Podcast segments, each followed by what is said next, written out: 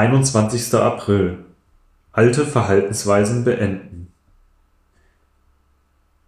Wenn ihr euer Leben von eurer eigenen Natur bestimmen lasst, müsst ihr sterben.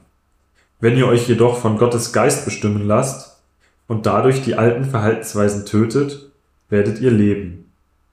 Alle, die sich von Gottes Geist leiten lassen, sind seine Söhne und Töchter. Römer 8, Vers 13 bis 14. Warum also reagieren sie immer noch so, als ob der Alte die Macht über ihr Verhalten hätte?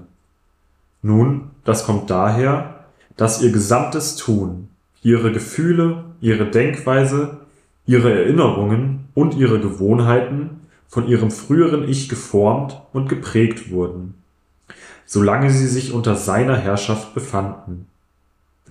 Diese Prägung fand in ihrer menschlichen Natur statt die alte Natur eines jeden Menschen hat die Neigung, unabhängig von Gott zu handeln und sein ganzes Interesse auf sich selbst zu richten. Wer nicht gerettet ist, lässt sich von seiner eigenen Natur beherrschen. Solche Menschen leben für sich selbst, obwohl viele ihrer Aktivitäten von Selbstlosigkeit und Fürsorge motiviert zu sein scheinen.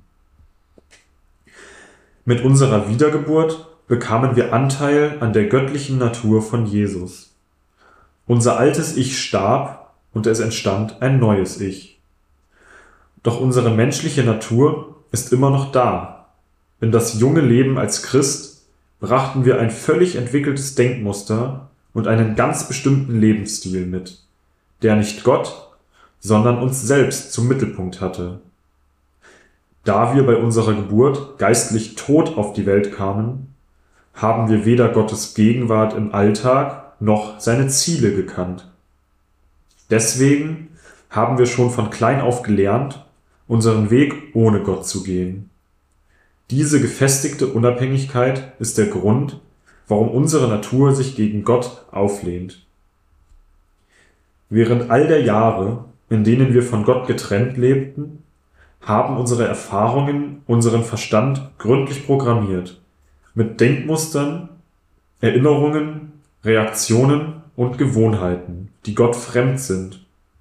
Obwohl unser altes Ich nun nicht mehr existiert, bleibt unsere Natur mit ihrer vorprogrammierten Neigung zur Sünde, das heißt unabhängig von Gott zu leben, in Oppositionshaltung zu Gott.